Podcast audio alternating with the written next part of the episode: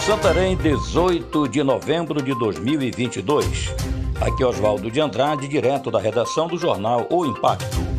Confira comigo as notícias que são destaque na página do seu jornal O Impacto.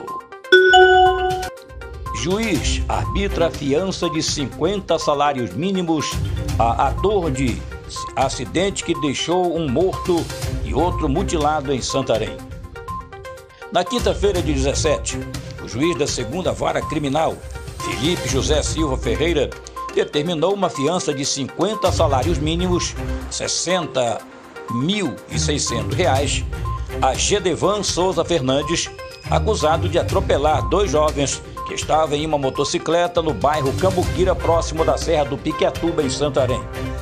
Na decisão que homologou o flagrante, o juiz destacou a ausência dos requisitos que autorizam a decretação da prisão preventiva.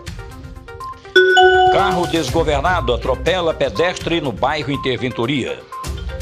Nas primeiras horas da manhã desta quinta-feira, dia 17, imagens capturadas por câmeras de vídeo monitoramento flagraram um homem sendo atropelado por um veículo desgovernado na Avenida Cruaúna, entre Castelo Branco e Avenida Muiraquitã, no bairro Interventoria, em Santarém. Motivo? O suspeito supostamente estaria embriagado. O carona chegou a socorrer a vítima enquanto o motorista tomou rumo ignorado. Danielson Oliveira foi atendido por uma equipe do Serviço de Atendimento Móvel de Urgência SAMU, que o conduziu consciente e verbalizando ao Hospital Municipal. Usuário reclama do horário de atendimento do INCRA em Santarém. Assentado denuncia e aponta como descaso da Superintendência Regional do INCRA em Santarém o fato de não serem atendidos no setor de cidadania, pois o mesmo estaria funcionando em horário reduzido.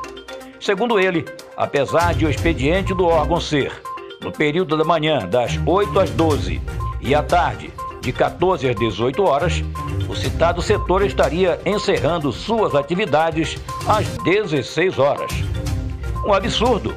Se vier alguém para receber título e chegar às 16 horas e 5 minutos, não entra, disse um agricultor. O caso deve chegar ao Ministério Público, uma vez que os assentados estão sendo prejudicados. A maioria deles enfrenta dificuldade vários dias de deslocamento para buscar uma solução e acabam não sendo atendidos. São Francisco visa o título da final da Série B do Paraense. Visando o título de campeão da segundinha do Paraense, o São Francisco necessita de dois gols ou apenas um para a decisão ocorrer através das penalidades. O último jogo acontece no Parque do Bacurau, em Cametá, contra o Mapará. Vale ressaltar que as duas equipes, tanto Cametá como São Francisco, já estão classificadas para o Parazão 2023. Para mais notícias, acesse www.oimpacto.com.br. Um ótimo final de semana a todos. Até a próxima e muito obrigado.